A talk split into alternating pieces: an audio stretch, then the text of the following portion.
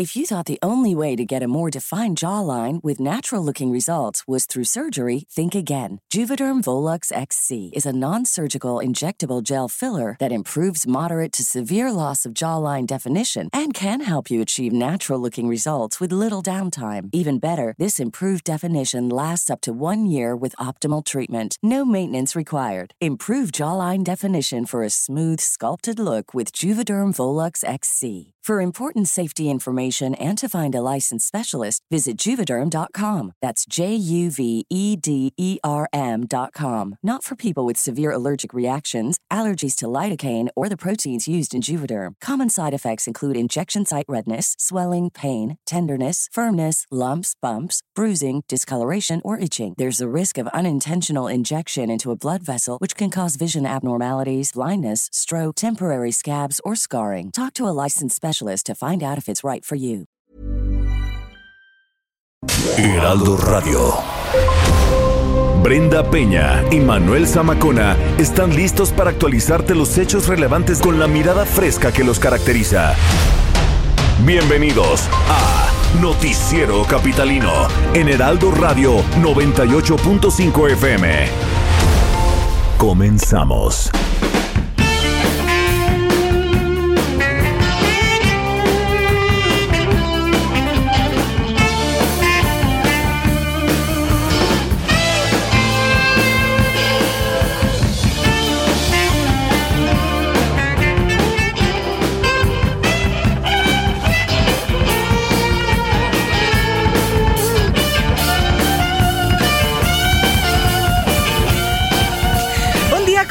De 1952, nació en la ciudad de Puebla José Alejandro Lora Serna. ¿Le suena? ¿Eh? Alex Lora. Sí, es que estábamos esperando que llegara el coro, pero te adelantaste, mana. Mana. Mana. Fíjate. O mija, o cómo, cómo te. Cómo te diré. Ay, mana. Ay, no puede ser. En 1968 se formó el grupo en el que Alejandro Lora ha militado desde entonces. Three Souls in My Mind, que fundó junto al músico mexicano Carlos Watvogel. La banda se estrenó sus primeros temas eh, originales en el mítico Festival de Abandon en 1971. Fue en 1985 cuando la agrupación se separó y Alex Lora formó su propia banda, que hoy es un referente del rock nacional, o sea, el Tri. A la par de esa separación, el Tri lanzó su primera producción titulada Simplemente, que es considerado el mejor trabajo de la agrupación, ya que explora la naturaleza humana, la negligencia eh, corporativa y el alcoholismo y la adicción al rock and roll. Es de ese trabajo escuchamos Triste Canción de Amor. ¡Feliz! esta triste canción de amor.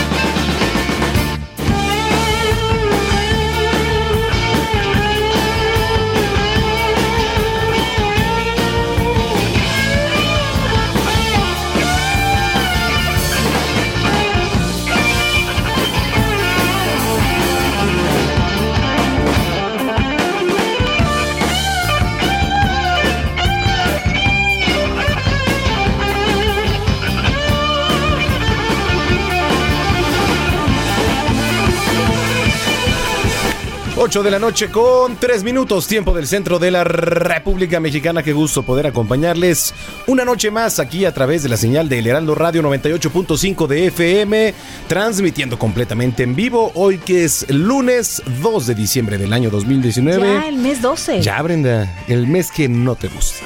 Este, pues no es que no me guste, yo me lo saltaría.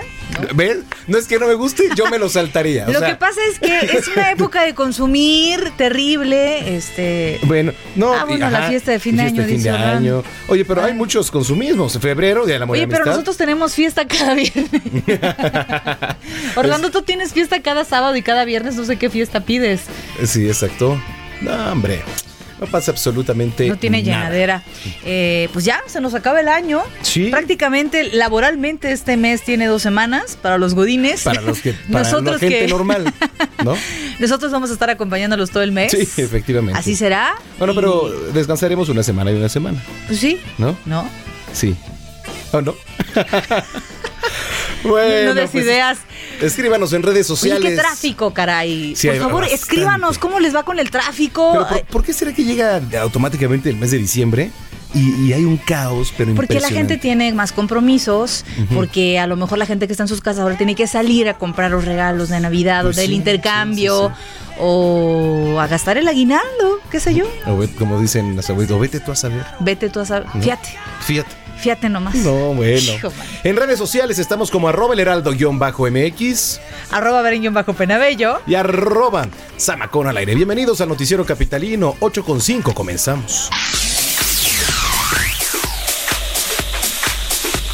Hoy lunes, hoy lunes 2 de diciembre se conmemora el Día Internacional de la Abolición de la Esclavitud.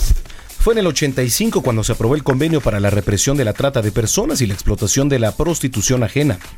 El día se centra en la erradicación de las formas contemporáneas de esclavitud como la trata de personas, la explotación sexual, las peores formas del trabajo infantil, el matrimonio forzado y el reclutamiento forzoso de niños para utilizarlos en conflictos armados. Estas nuevas formas de esclavitud versan en una violación de los derechos y dignidad humana, tal como se ha enunciado en la Declaración Universal de los Derechos Humanos de 1984. Hoy en día existen 21 millones de mujeres, hombres y niños que son esclavos en el mundo. La Organización Internacional del Trabajo se ha asociado con actores defensores de derechos humanos y deportistas de renombre internacional en su nueva campaña de sensibilización destinada a combatir la esclavitud a nivel mundial. 8,6. Vamos a las calles de la Ciudad de México, vamos al Zócalo Capitalino. Ahí se encuentra Alan Rodríguez. Tú estás saludando a Gil Berriera. A Gil Berriera. Gil Berriera. Ya se fue, disculpen ustedes. Alan, querido, ¿cómo estás? Muy buenas noches. Bueno, Manuel, muy buenas noches. Nos encontramos en la plancha del Zócalo Capitalino de la Ciudad de México y quiero comentarles que el día de hoy la jefa de gobierno Claudia Sheinbaum eh, realizó el encendido del alumbrado navideño que estará adornando la Plaza de la Constitución. Quiero comentarles que ella y su gabinete extendieron un reconocimiento a las trabajadoras de la Secretaría de Obras y Servicios Urbanos de la Ciudad de México, ya que fueron ellos los que trabajaron pues bastante fuerte y bastante arduo durante los meses anteriores en la elaboración y en la colocación de estos adornos en, la- en los edificios de gobierno de la Ciudad de México. Ellos extendieron este reconocimiento porque si lo recordamos el pasado 12 de septiembre se registró un incendio en la alcaldía de, Iza- de Iztapalapa en la que se quemó una bodega donde se consumieron todos los materiales que iban a ser utilizados para adornar esta plancha de Zócalo Capitalino.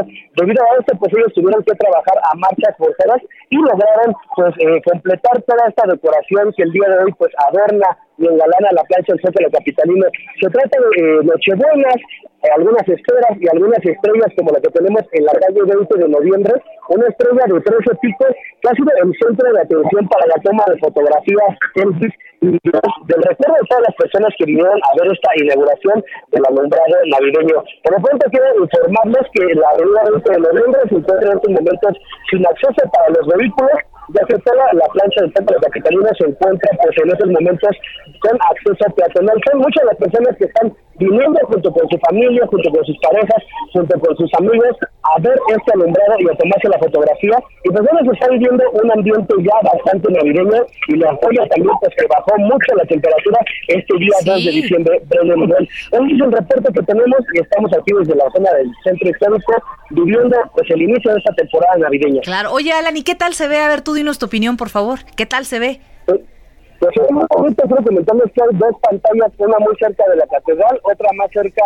del edificio de gobierno capitalino. Pues bueno, todos estos edificios, pues que son de alguna manera eh, representativos de la Ciudad de México, lucen decorados bastante bonita la estrella eh, de 13 picos, una estrella bastante inusual, pero es la que, eh, ahora sí que es la que engalana toda esta plancha del Zócalo. Excelente, pues bueno, ahí ahí habrá que ir. ¿no? Mira, ya de hecho aquí este el gobierno capitalino mandó algunas fotos que estoy- estamos viendo en este momento, ahí de Plaza de la Constitución, que es esta intersección de Avenida 20 de Noviembre, se ha colocado la estrella que ya describía nuestro compañero Alan Rodríguez, y en lo que es tanto el antiguo Palacio del Ayuntamiento como el edificio de gobierno, que está al lado, Así es. se han colocado este tipo de esferas, iluminación, así que pues vaya, antes de que pongan la pista de acrílico. La pista de acrílico. Pero bueno, querido Alan, abrigarse muy bien y gracias por el reporte.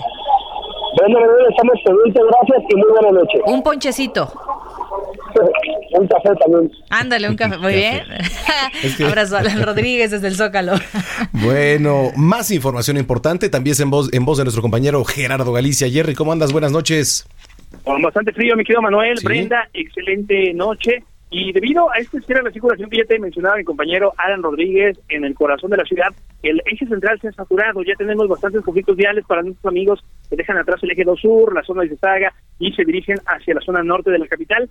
Ya lo van a encontrar avanzando casi a vuelta de rueda, así que no se confíen, hay que manejar con algunos minutos de anticipación. Antes estuvimos checando para Servando Teresa Mier, presenta similares condiciones. Está completamente saturado con rumbo a la zona del aeropuerto, hacia el circuito bicentenario en su tramo Boulevard Puerto Aéreo. Así que, de preferencia, hay que salir con varios minutos de anticipación. La velocidad máxima que alcanzamos en la motocicleta del Heraldo sobre Fray Servando Teresa de Mier fue de 20, 25 kilómetros por hora. Así que los vehículos van casi a vuelta de rueda. Habrá que tomarlo en cuenta y manejar con mucha, mucha calma. Y por lo pronto, el reporte.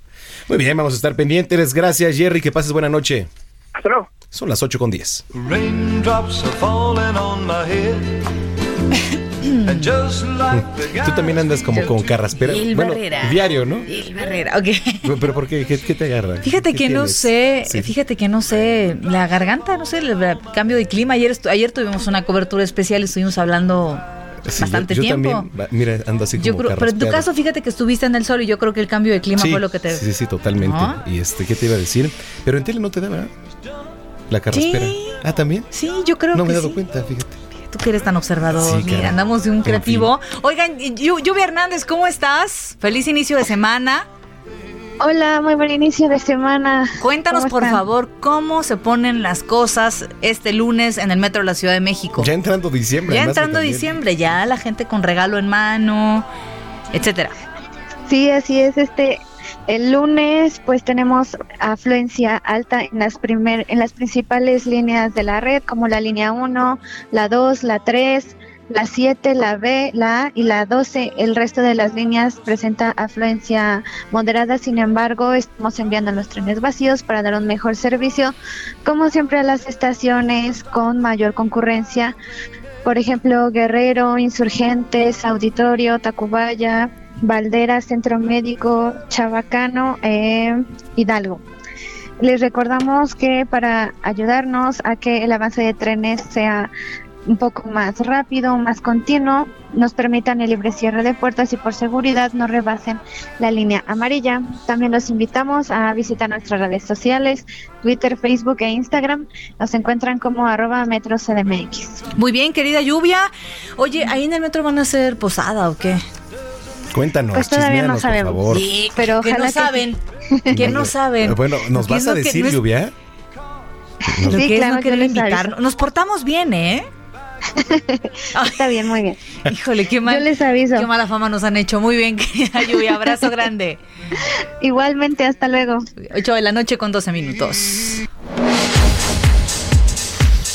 Bueno, pues este fin de semana eh, estuvo bastante movidito. Primer informe de Hombre, Andrés Manuel. digas. Bueno, eso de primero entre Fuimos a ver a Bisoño. Fuimos, a ver a Bisoño. Bisoño. No, bueno, salimos con. Bueno, o sea, el- de veras, ahorita lo. Bueno, mañana que lo veamos, Sí, le vamos sí, a dar sí. un fuerte abrazo. que Nos dolía el estómago de la risa. Bueno, yo lloraba, ya no sabía por qué lloraba, te lo juro. No sabía por qué. No, lloraba, bueno. Pero bueno, no. está tremendo. Bison. Sí, sí, sí. Eh, ¿Qué más? Las semifinales del fútbol, el día de la abolición de la esclavitud, en fin, muchos, muchos temas del fin de semana. Y es momento de revisar estos acontecimientos al estilo Meme News.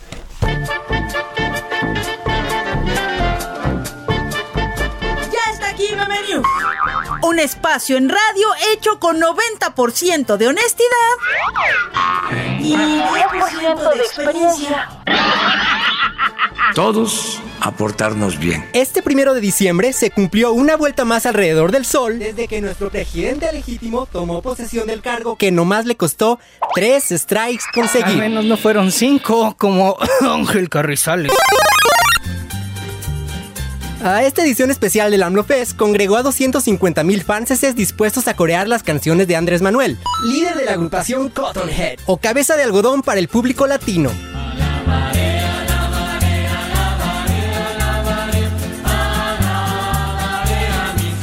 Lo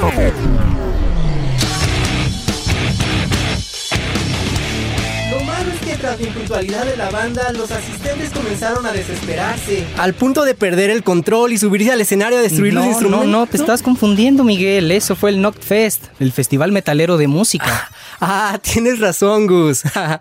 ah, nunca me vuelvas a interrumpir. Pero ya que lo hiciste te tengo una pregunta. ¿Qué le dijo un tigre a otro tigre? Ya está cerrada con tres candados. Pero las puertas para el pase a las semifinales del fútbol mexicano. Lástima de tristes tigres, que no serán parte del cuadrangular que se disputará la obtención del título de liga. Como dice el dicho, donde pisa tigre, jamás dejarán de ser equipo chico, ¿no es así? no. Y dijeran los tigres que sí son grandes. Aunque la jaula sea de oro, no deja de ser prisión. Por cierto, felicidades a todos los esclavos de la meritocracia, el reconocimiento social, el consumismo, las estructuras de poder, el trabajo diario de más de 10 horas sin garantías sociales. ¡Feliz Día Internacional para la Abolición de la Esclavitud! ¡Uh!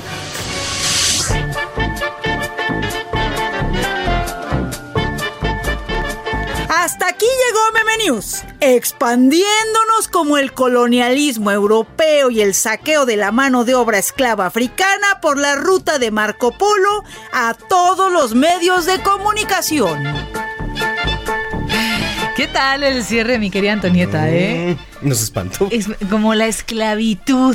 Sí, ¿Qué sí, tal? sí. La Muy bien. comparación. Muy bien, muy Muy bien. bien. Ay, ay.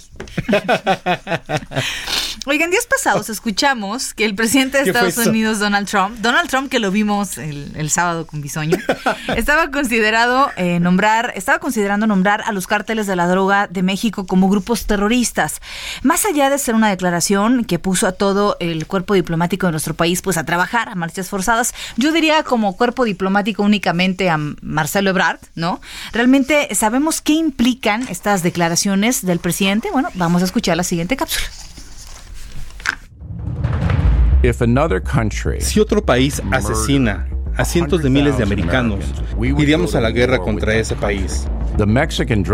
Los cárteles mexicanos han asesinado a más de 100.000 americanos cada año por la importación de narcóticos peligrosos. Estas palabras las recordó el periodista conservador Billy O'Reilly durante la entrevista que le realizó al presidente de Estados Unidos, Donald Trump. Durante la plática, el presentador acorraló a Donald Trump para que éste declare como grupos terroristas a los cárteles de la droga en México. La contestación de Trump fue, lo designaré absolutamente. En ese orden de ideas, en México tendríamos que esperar una especie de invasión del ejército estadounidense, pues una vez que se señalan a los grupos terroristas, las leyes del vecino país del norte permiten la entrada para controlar a los bad hombres. No es la primera vez que surge la amenaza de la intervención militar de Estados Unidos a México. A los pocos días de llegar al poder, el Congreso de los Estados Unidos aprobó la acción militar contra México para preservar la seguridad de la frontera entre ambos países. La acción fue promovida por el mandatario estadounidense. El detonante de esta situación es el asesinato de varios miembros de la familia mormona Levarón en los límites de Chihuahua y Sonora el 2 de noviembre pasado. Por su parte, el canciller mexicano Marcelo Ebrard señaló que México jamás admitirá una acción que signifique violación a nuestra soberanía nacional y que se actuará con firmeza. La pregunta es, en caso de que Estados Unidos decida incursionar militarmente a nuestro país, ¿de qué forma México podría hacer frente a ello? Es necesario recordar que México es el primer socio comercial de Estados Unidos y las acciones contra nuestro país se han ejercido en la parte económica. El Tratado de Libre Comercio es el rehén perfecto para ello. Otro punto que hay que tomar en cuenta es el proceso electoral por el que pasa Estados Unidos y Donald Trump requiere más adeptos para lograr su reelección en medio del posible juicio político al que es sometido. Otro punto que es necesario tomar en cuenta es que los grupos terroristas tienen motivaciones políticas o religiosas, incluso ambas.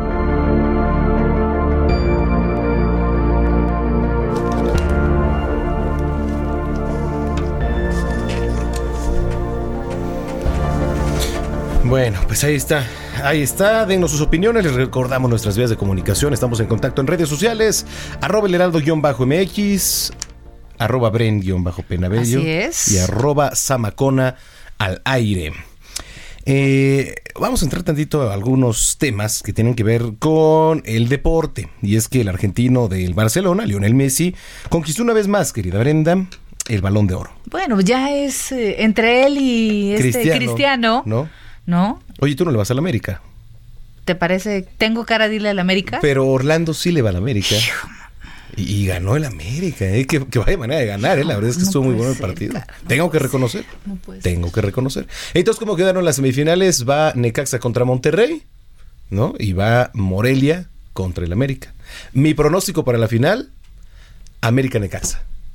Yo creo que sí. Y estaría muy bueno, ¿no? Además, la gente. de la Necaxa. ¿Eh? ¿Qué tal? El Necaxa, ¿qué trae? El ¿Qué Necaxa. Bueno, eh, les decía, Lionel Messi, balón de oro, es nuestro compañero Oscar Mota. Astro argentino Lionel Messi fue condecorado por sexta ocasión con el Balón de Oro, galardón que entrega la revista France Football y que lo acredita como el mejor futbolista del mundo, siendo el único jugador de la historia en poseer esa cifra. Messi, de 32 años, se impuso en las votaciones a otros dos jugadores de primer nivel, el holandés Virgil van Dijk de Liverpool y al portugués Cristiano Ronaldo de la Juventus, y también sucede en el palmarés al croata Luka Modric, ganador del año pasado. El número 10 del Barcelona ya había ganado el prestigioso premio que recompensa al mejor futbolista del año en el 2009, 2010, 2011, 2012 y 2015 y supera en uno a Cristiano, que no acudió a la ceremonia celebrada este lunes por la noche en el Teatro du Châtelet. Quiero agradecer al premio a los periodistas que me votaron y a mis compañeros que me permitieron ganarlo, dijo Messi en su discurso, donde también anunció que su retiro está ya muy cerca. Para Noticiero Capitalino, Oscar Motaldrete. Gracias a nuestro querido Oscar Mota, que usted lo puede seguir en Mota-Sports. Así es, arroba. Arroba Mota, Mota-Sports. En Es que Twitter, así faltó- es. que me faltó el arroba. Te faltó el arroba. Oiga, eh, vamos a la cápsula que no puede faltar semanal. El viernes ya no pudimos eh, presentársela, pero a esta nota que nos prepara semanalmente Abraham Oye, Arreola. sí, rápido, perdón. Este, nos viene escuchando vuelos. Ah, sí, Hitos, sí, nos viene escuchando. querido, Querido vuelos. querido vuelos, un abrazo para ti. Feliz lunes, feliz inicio de semana. Sí. Por favor, ya saca esa cena navideña, Ya que la saque, ¿no? ¿no? Con Ana P. Bueno, primero que saque a pasear a su perro y luego que saque la cena navideña porque luego... Vamos a escuchar a Abraham Arreola con Siempre Curioso, Nunca Incurioso. Un estilo, fresco, joven, dinámico, una forma divertida para conocer, explorar y disfrutar de la información. Siempre curioso, nunca incurioso. Con Abraham Arreola. Noticiero Capitalino 98.5. Ay, compadres, pues qué les cuento. Fíjense que una prueba de orina está en desarrollo para la detección del cáncer de próstata, lo que permitiría revolucionar el diagnóstico de la enfermedad.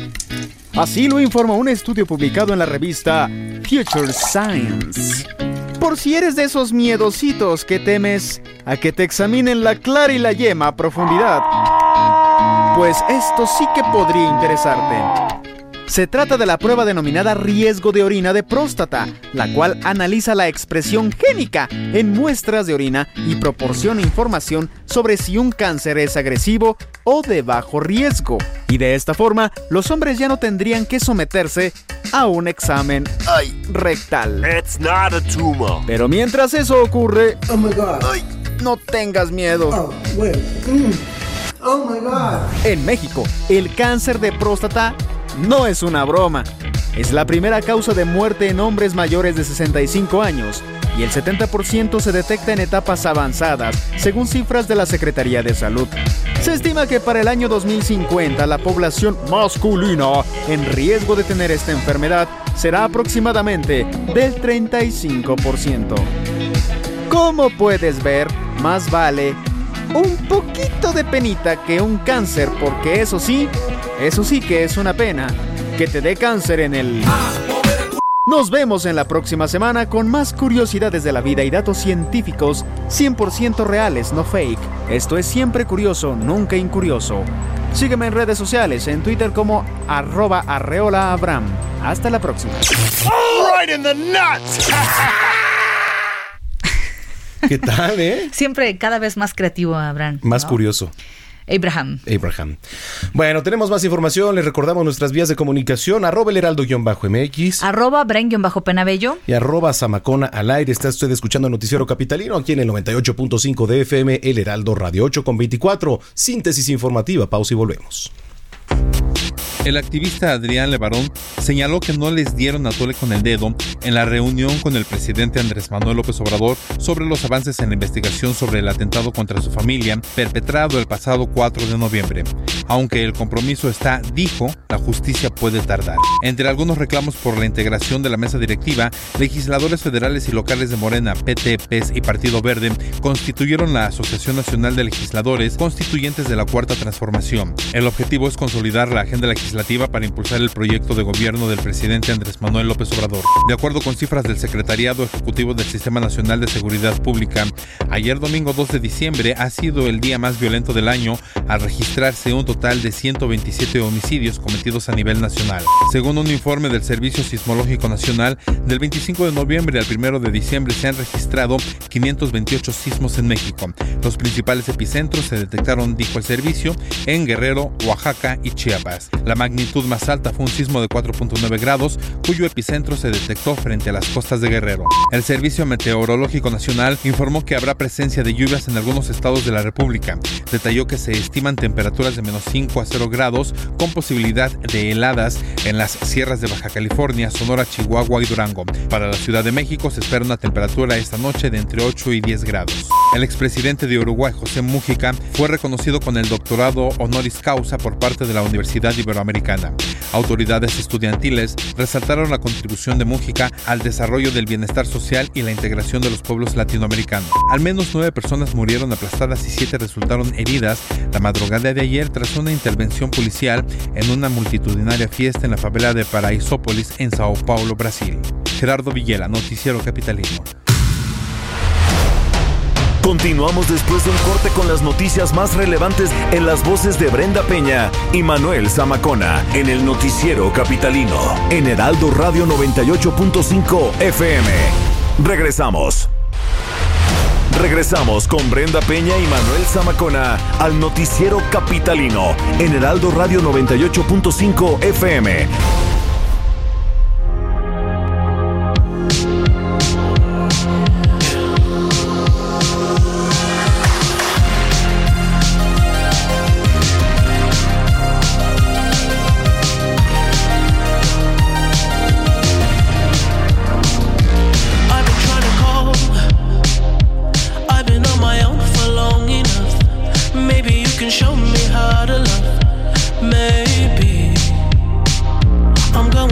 controls. You don't even have to do too much. You can turn me on with just a touch.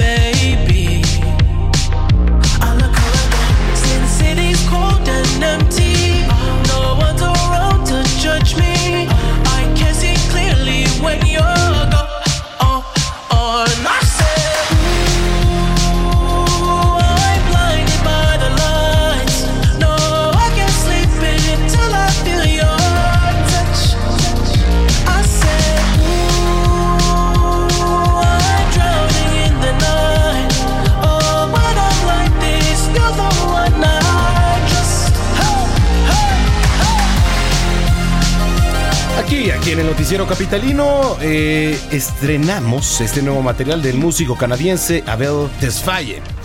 El cantante, compositor y productor, mejor conocido como The Weeknd, ha creado su música desde el 2010, pero fue en 2013 cuando lanzó su álbum debut Kissland. En 2015, una de sus canciones publicada en la segunda producción lo interciona... Disculpen ustedes. 3-2. 3-2. Lo internacionalizó, pues el tema Earnet It fue nombrada al premio de la Academia por Mejor Canción Original, pues fue parte de la banda sonora de la cinta 50 Sombras de Grey. El tema que hoy estrenamos se incluirá en la próxima producción del canadiense y se titula Blinding Lights, Luces Cegadoras.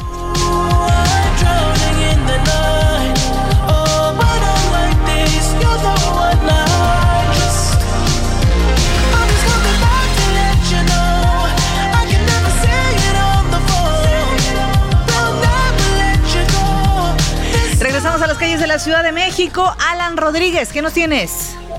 Brenda Manuel, muy buenas noches. Quiero comentarles que en estos momentos tenemos un corte a la circulación en la avenida Izazaga, desde la zona de San Pablo y hasta el eje central Lázaro Cárdenas, lo cual afecta un poco la movilidad de los automovilistas que desean ingresar a la zona del centro histórico de la Ciudad de México Y quiero comentarles que se está realizando en estos momentos el encendido del alumbrado navideño de una tienda departamental en la avenida 20 de noviembre.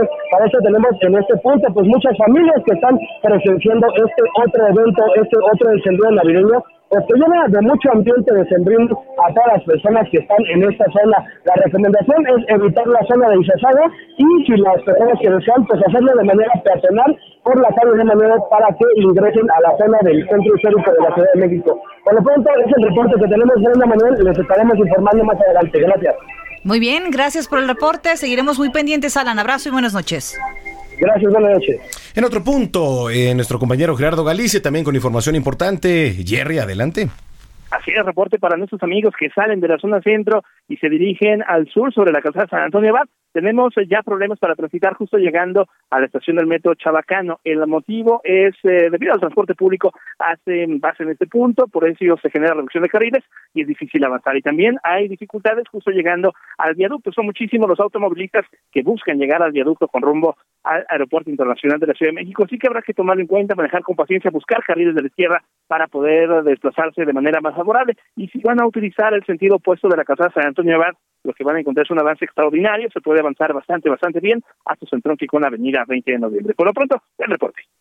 Bien, Gerardo, muchísimas gracias y estamos pendientes. Muy buenas noches. Claro que sí, hasta luego. Hasta luego. Son las 8 con... ¿Mande? No, no, está bien, está bien. Es que estábamos viendo a Marilena Paz y ahí Claro, en un abrazo, pantalla Marilena. De aquí, de- que va a ir al antro, ¿no? Son las 8 con 34.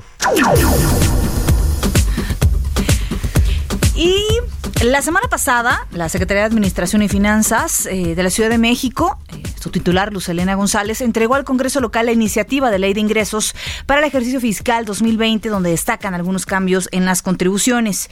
Y justamente vamos a platicar con el tesorero de la capital, Roberto Carlos Fernández, para conocer y estar preparados ante estos nuevos impuestos. ¿Cómo estás, eh, Roberto Carlos? Muy buenas noches. Muy buenas noches, ¿cómo están?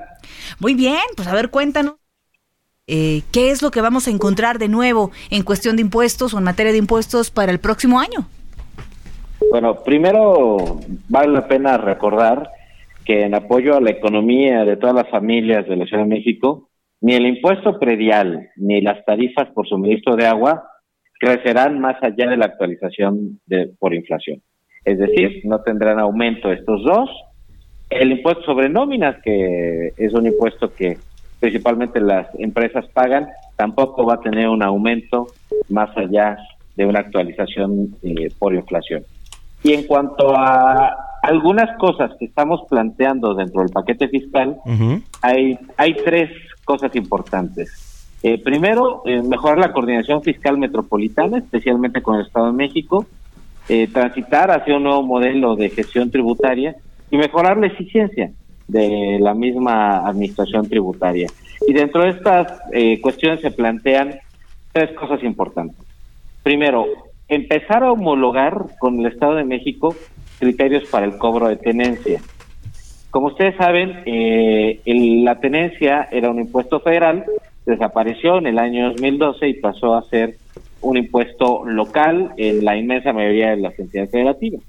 En el caso de la Ciudad de México, del Estado de México, eh, es un impuesto que cobramos, damos un subsidio a ambas entidades con valores diferenciados, pero la tabla de valor sobre la que se cobra a aquellos que sí pagan eh, venía desde la tenencia federal. Y eso hacía que algunos automóviles de valor alto estuvieran pagando un porcentaje muy importante de su valor como, como impuesto. Tal manera que lo que estamos haciendo es homologar, tanto en el Estado de México como en la Ciudad de México, eh, una tasa fija para pago de tenencia para que sí pagan. Vamos a seguir con el, con el subsidio, los 250 mil pesos o menos de valor, pero eh, la tasa fija va a ser de solamente un 3% del valor del automóvil. Antes se podía llegar hasta el 15, Ujú. 16, 19%, y lo hacemos eh, pensando en que los nueva, las nuevas eh, adquisiciones de autos que se hagan en la ciudad, pues tengan un aliciente para quedarse y emplacar en la Ciudad de México y no se vayan a emplacar a alguna otra eh, entidad federativa. Muy bien, hablando del tema que ya platicaba Tesorero, muy buenas noches, que es tasa fija, la homologación de criterios para cobro de tenencia, todo esto con el Estado de México. ¿Ya se pusieron en coordinación? ¿Ya han hablado con las autoridades del Estado de México? ¿Qué les han dicho al respecto, Tesorero? Bueno, de hecho, sí, tuvimos una mesa de trabajo y eh, el resultado de esa mesa fue la incorporación de esos criterios en el paquete fiscal de la Ciudad de México y el gobierno del Estado de México en su respectivo paquete, que también está en el Congreso del Estado de México. Entonces, de tal manera que si los dos congresos tienen a bien autorizar esto, pues el año que entra, en cuanto a el porcentaje de la tasa del impuesto sobre tenencia, lo tendremos homologado. Ah, ¿Qué pasa con todas aquellas personas, por ejemplo, que, que no han pagado tenencias? ¿Va a haber algún tipo de, beneficio? ¿Las cosas van a seguir igual? Bueno, eh, para los que no han pagado, no estamos pensando emitir ningún programa de condonación ni nada. Eh, simplemente lo que pensamos es, con estas medidas, atraer a aquellos que quizá están en otra entidad y que puedan regresar. Pero por otro lado, también eh, vale destacar que el criterio del subsidio que actualmente se da la tenencia lo vamos a seguir aplicando como lo hemos aplicado todos los años. ¿Y eso qué significa? Que los autos que son eh, de los que son propietarios las personas físicas eh, en la Ciudad de México y que tienen un valor depreciado de hasta 250 mil pesos, en automático reciben el subsidio y no pagan tenencia, solamente tienen que pagar los derechos de refrendo. Eso seguirá igual. Muy bien. finalmente, eh, Tesorero, eh, ha sido un 2018 con pues muchos cambios, una nueva administración. ¿Cuál sería un balance en general para, para la tesorería ya a fines de año? La tesorería, yo creo que el, principal balance es eh, decir que estamos tremendamente agradecidos con todos los ciudadanos de la Ciudad de México, porque eh, este año hemos visto como en pocas ocasiones un cumplimiento excepcional en términos del pago de los impuestos locales. Creo que la gente está contenta, esperanzada, con miras de que esta nueva administración que encabeza la doctora Claudia Sheinbaum, pues puede hacer muchas cosas, creo que ya se empezaron a ver algunas, y eso hace que haya confianza. Y cuando hay confianza, cuando la gente ve a dónde va a parar su dinero cuando ve las obras, cuando ve los proyectos, la inversión impresionante que tenemos en términos de movilidad, de agua, de seguridad, de educación, la gente responde y responde bien. Entonces, el balance es muy positivo y lo único que nos queda es dar de verdad un, eh, un inmenso agradecimiento, dar las gracias a, a los habitantes de la Ciudad de México. Muy bien. Tesorero, gracias por platicar con nosotros esta noche, como siempre. Muchísimas gracias a ustedes. Muy buenas noches. Y saludos. Buenas Un abrazo. Es Roberto Carlos Fernández, tesorero de la Ciudad de México. Bueno, pues ahí está, tome sus previsiones, son las 8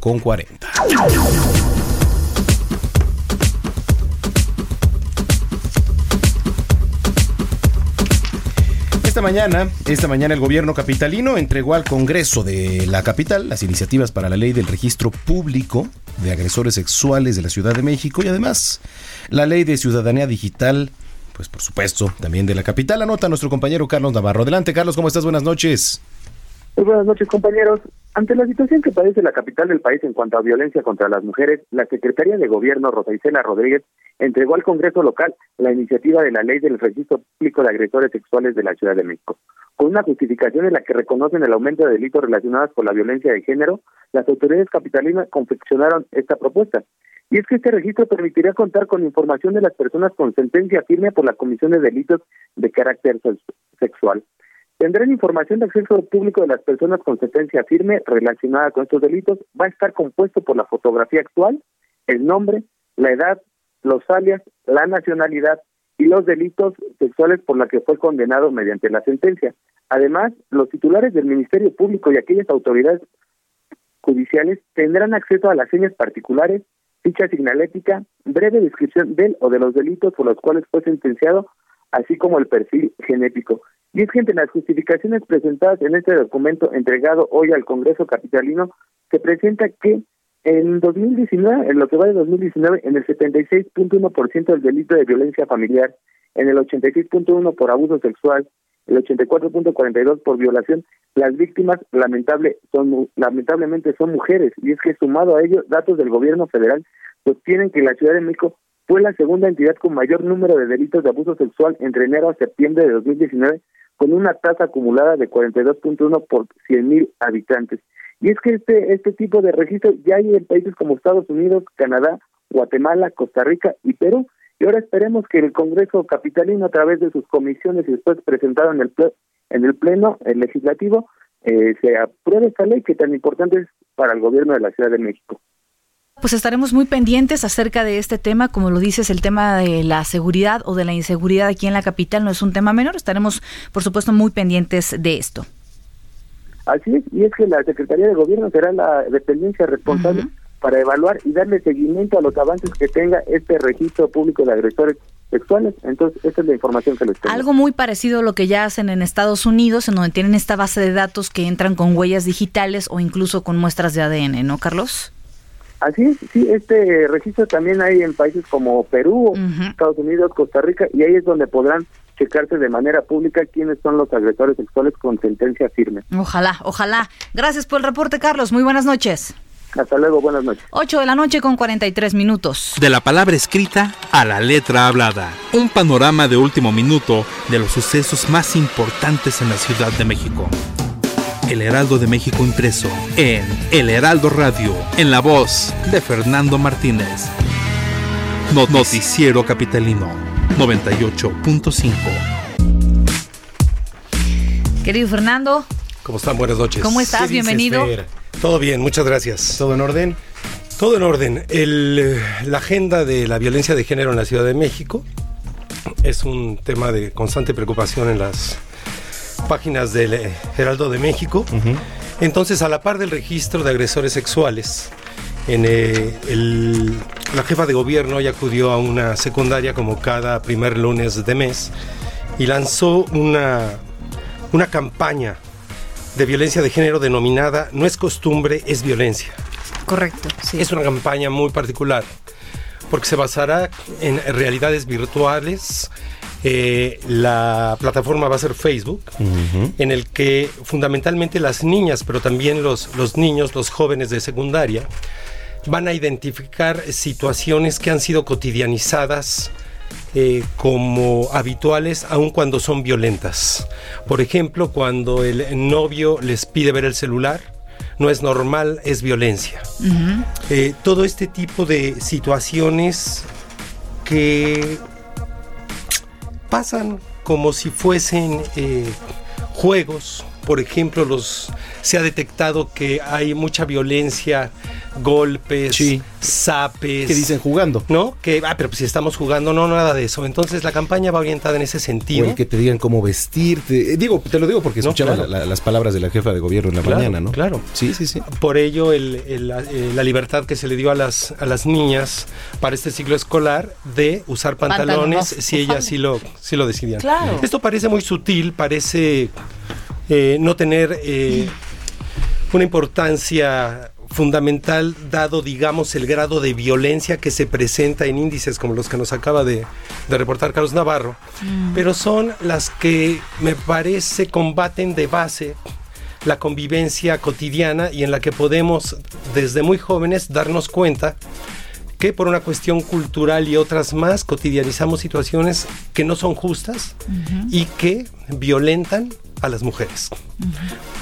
A raíz eh, de la denuncia que hicieron unas chicas en el metro el viernes pasado por una agresión y acudieron a la agencia especializada del Ministerio Público para atender la, violencia hacia las mujeres y que no fueron atendidas adecuadamente, eh, pasaron más de 24 horas en las instalaciones, motivo por el cual Ernestina Godoy y Claudia Sheinbaum acudieron para tratar de dar celeridad al, al proceso. Hoy nos dimos a la tarea de acudir eh, dos compañeras eh, reportera Lizeth Gómez de Anda, con una videoasta y fotógrafa, Teresa, para ver la situación eh, que viven las mujeres de respecto a la invasión del espacio exclusivo para ellas. Está también totalmente cotidianizado. Los hombres no, los varones no respetamos los eh, vagones exclusivos, las zonas para mujeres. Y por otro lado, algunos de los policías que vigilan el sistema de transporte colectivo también, claro. no están capacitados para orientar a las mujeres. Tenemos testimonios de unas de ellas, una de ellas quien sufre una, una agresión y acompañada de una amiga acuden a, a- a denunciar y el primer contacto con la autoridad es un policía que las, lejos de orientarlas, de acompañarlas, las eh, les dice, las desis- desincentiva para llevar a cabo esta, esta denuncia. Eh, es alarmante porque nosotros sabemos que el sistema de transporte colectivo es, es la vena del movimiento de la movilidad de la Ciudad de México. Entonces, si un espacio vital no, no somos capaces de armonizar la convivencia, eh, cualquier otra acción que prevenga la violencia de género seguramente se va a quedar corta. Y es una responsabilidad también para las mismas mujeres, ¿no? Sí. De aprender, a, por ejemplo, lo que pasó en el vagón. Yo creo que nos lleva también a nosotras como mujeres tomar responsabilidad, una, de seguir las reglas como deben de ser, Sí. de, de, de, de nosotras también eh, aprender a seguir reglas y eh, obedecer, no salimos de la ley, etcétera, y también estar siempre atentas a no ser indiferentes a este tipo de detalles, ¿no? Sí. Que eh, depende también mucho de nosotros. Si el policía no hizo obedecer, no, se le fue, se le escapó este hombre que entró a este vagón, bueno, nosotras unirnos y estar atentas, no, no a ser ante este tipo de situaciones. Justo traemos un ejemplo en la, en la crónica de Lisette de cómo las propias mujeres eh, se unen para conminar a dos personas, a dos varones, que están utilizando un vagón exclusivo para mujeres. Hay una situación en la que las mujeres se pueden llegar a poner en una situación vulnerable si actúan por su por sororidad, por solidaridad entre ellas, y es que los eh, varones suelen ser agresivos. Sí. Entonces, eh, por eso lo ideal es que los policías estén capacitados para que las mujeres no se sobreexpongan a ningún tipo de agresión, Totalmente. puesto que también sabemos los traslados en la Ciudad de México estresan mucho a los usuarios y en determinadas horas, horas fundamentalmente pico, la gente está muy irritable.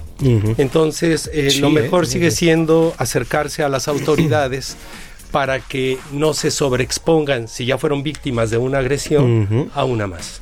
Por favor, échenle un vistazo mañana a la, a la Claro sección sí. CDMX Claro sí. Heraldo de México. Van a ver cómo compactamos esto, las imágenes de las herramientas virtuales con las que las jóvenes y los jóvenes de secundaria van a vivir, eh, van a tener ante sí unas, eh, digamos, escenarios hipotéticos para eh, saber si están o no en una situación de violencia, para saber si eh, se están sobreexponiendo y qué medidas tomar para que esto ya no ocurra. Definitivamente. pues siempre la- las infografías, las ilustraciones y el contenido del Heraldo no se le compara. Ahí está, mire, compare usted.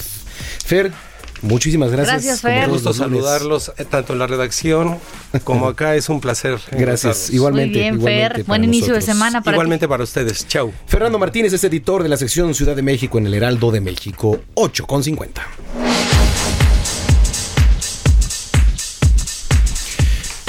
Abril Pérez, quien fue asesinada el pasado 25 de noviembre, sufrió de violencia doméstica por parte de su ex esposo, Juan Carlos García. Así lo aseguró Javier Pérez, hermano de la fallecida. En entrevista con Adela Micha, el deudo dijo que las agresiones que llevaba a cabo el sujeto en contra de su expareja eran constantes y que en agosto de 2018 ya había tratado de estrangularla.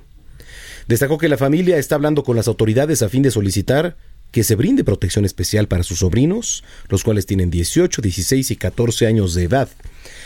Mencionó también que la joven y sus dos hermanos son cuidados por sus tíos a fin de que no enfrenten lo ocurrido en solitario. Vamos a escuchar. en, un- en una pelea de las muy comunes que, se presentaban, incluso pues delante de los niños y todo, él había, la había querido estrangular. Eso fue lo que me dijo mi hermana. Entonces a partir de ahí mi hermana ya dijo basta. ¿Y los, los niños, los hijos, de qué edades son y con quiénes están ahora? ¿Te- Bueno, en este momento nosotros estamos eh, dándoles todo el apoyo, estamos turnándonos todos los hermanos para que ellos no sientan esa, ese vacío. La edad de los niños es de 18, el mayor, 10, perdón, la mayor 18, el que le sigue 16 y el más pequeño de 14. Por otra parte, la Comisión de Derechos Humanos de la Ciudad de México garantizó puntual seguimiento a la investigación sobre el asesinato de Abril. La presidenta de este organismo, Nacheli Ramírez Hernández, dijo que es urgente contar con marcos legales, ya que existen lagunas, que impiden un adecuado seguimiento al caso o en casos también de feminicidio. Agregó que lo anterior tiene que ver, y pues eh, ya lo hemos dicho repetidamente, ¿no? Con que no se aplican los estándares de protocolo para investigación en casos de homicidios. Este es tremendo, de verdad no hay que soltar este caso, ni usted como sociedad, este, como televidente o como radio escucha, eh, de verdad esto le puede suceder a personas, a nosotros mismos, a personas muy cercanas a nosotros, y no podemos permitir que para nuestros hijos o para nosotros mismos leer este tipo de casos sea algo normal, Manuel. Totalmente de acuerdo. 8.53. Esto es lo que ha sido tendencia hoy en Twitter. Ya estamos en las tendencias. Ya. Que alguien me regrese esta hora de mi vida. Por nos, nos fue rapidísimo.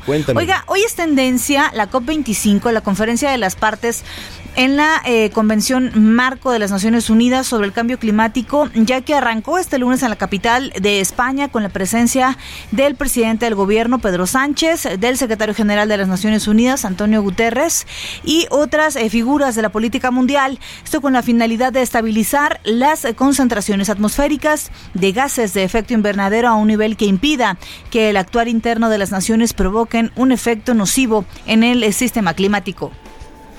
Por otro lado, también es tendencia el presidente de los Estados Unidos, Donald Trump, ya que anunció que volverá a imponer aranceles contra el aluminio y el acero que se exportan desde Argentina y Brasil. La desagradable novedad fue comunicada a través de su cuenta en Twitter, que raro, en donde señaló pues que la medida es en respuesta a las masivas devaluaciones de las monedas en estos dos países. Tanto los gobiernos de ambos países como el sector empresario se mostraron sorprendidos por el inesperado anuncio y van a buscar avanzar en canales institucionales para conocer cuáles son las implicaciones de la medida. Y en otros temas es tendencia el hashtag Lord Café, ya que eh, una jueza ¿Otra lo vinculó a proceso por daño a las cosas y a la dignidad de las personas. La jueza le prohibió abandonar la entidad del país, además de que deberá acudir a firmar cada 15 días ante los juzgados durante seis meses. Tómala. Ahí le va. Ah, ten cuidado. ¿eh? No, pues, ¿yo por qué? No, digo, nomás. Es que luego lo de los lords y ladies anda muy de moda. Lady Grifo, por, Por ejemplo. ejemplo. Lady Grifo. Es que si la ve. Ay, ya cállate. Oiga, en, en temas deportivos, es tendencia la gala del Balón de Oro 2019 que se llevó a cabo en París, en donde los máximos ganadores fueron Leo Messi, quien tras ganar el Balón de Oro de la revista France Football, el futbolista argentino adelantó que se va acercando el momento del retiro. Y la ganadora Megan Rapion, quien cerró un 2019 de ensueño con el Balón de Oro femenino. Campeona del mundo, Balón de Oro del Mundial, Bota de Oro del Mundial, MVP de la final del Mundial y todo lo que tenga que ver con Mundial lo tiene esta Megan Rapion. Así que bueno, son las tendencias de esta noche. Ya nos vamos, gracias por habernos acompañado en Noticiero Capitalino. Por supuesto, lo invitamos a que mañana nos vea en el 151 de Easy, 161 de Sky, en Noticias México, toda la información de la capital del país y los estados de la República Mexicana. Y antes de despedirnos, lo dejamos con. eh, estamos celebrando el cumpleaños 67 de Alex Lora. ¿67? Yo pensé que tenía más. Yo pensé como de 80, ¿no? Sí, con todo respeto y con todo Perdón, cariño. Perdón, pero pues, Este clásico del rock nacional apareció en el tercer disco del eh, Three Souls in My Mind en 1972 cuando lanzaron Oye Cantinero. sí. Así le dices tú cuando ibas al bar. Oye Cantinero. eh, Tequila doble. un doble. ¿No? Pero bueno. Oigan, ánmense de paciencia con este tráfico y también con este frío que ya se siente. Estamos entrando casi en el invierno. Sí, casi. Ya Casi en el invierno. Ya es diciembre, pero todavía no es invierno. Eh, vaya, pongan su arbolito en casa con tiempo, ¿no? Tú no lo has puesto ni lo no, vas a claro poner. que no, bueno, Claro que no, sí voy a poner, ¿cómo no? Pero, Eh, pues, ¿qué le digo? vámonos. porque ¿Qué le digo? Ya, ya, ya vámonos, ya don vámonos. Peter, ya llegó Don Peter. Ya llegó Don Peter. Muy buenas noches. Que Vámonos. lleguen con bien. Oye, cantinero, no te hagas el rogar.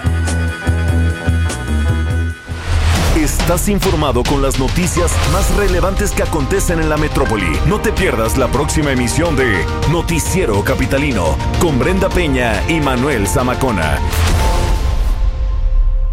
Heraldo Radio.